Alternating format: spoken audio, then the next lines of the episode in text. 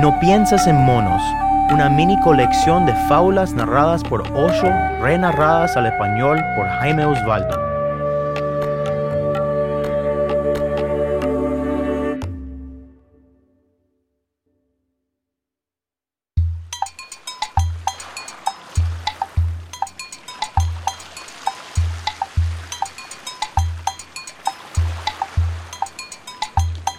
Dos sapos en un pozo.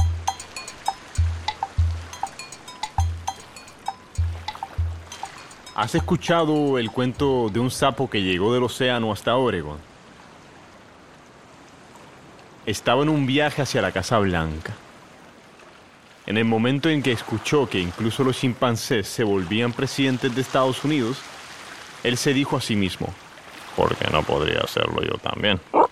Si soy un sapo perfectamente hermoso. Sintiendo sed, saltó hacia un pozo a buscar agua.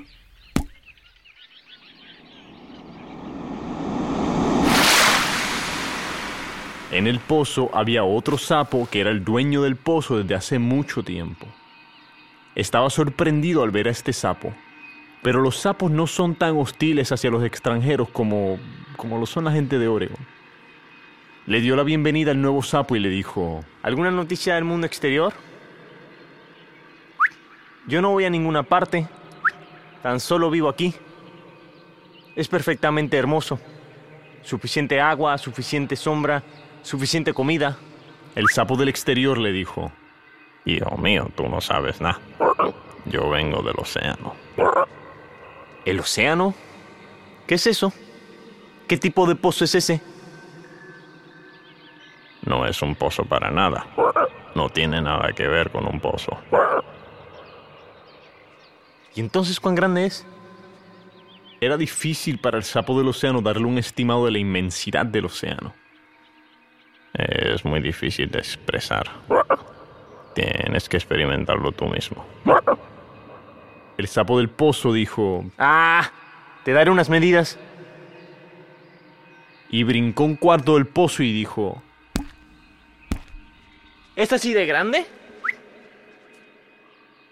Entonces brincó hasta la mitad del pozo y dijo, ¿Tu océano es así de grande?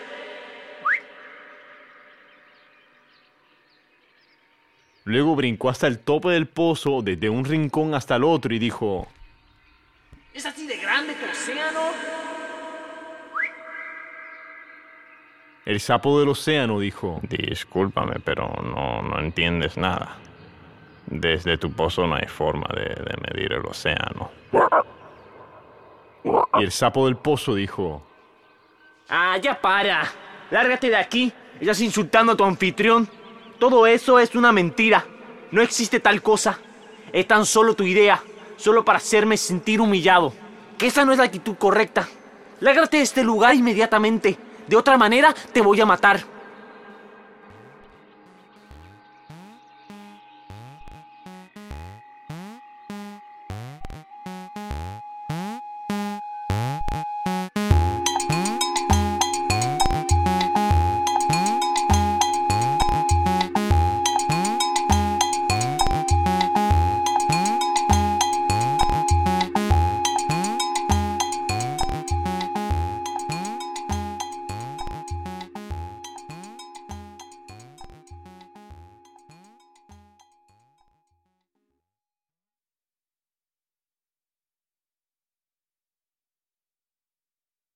Dos sapos en un pozo es una traducción de un extracto de Osho, From Death to Deathlessness, Respuestas a los Buscadores del Camino, capítulo 12, pregunta 3.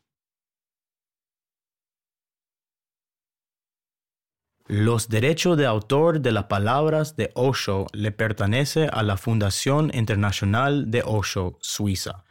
La música, la interpretación y la grabación de los relatos fueron realizados por Jaime Osvaldo.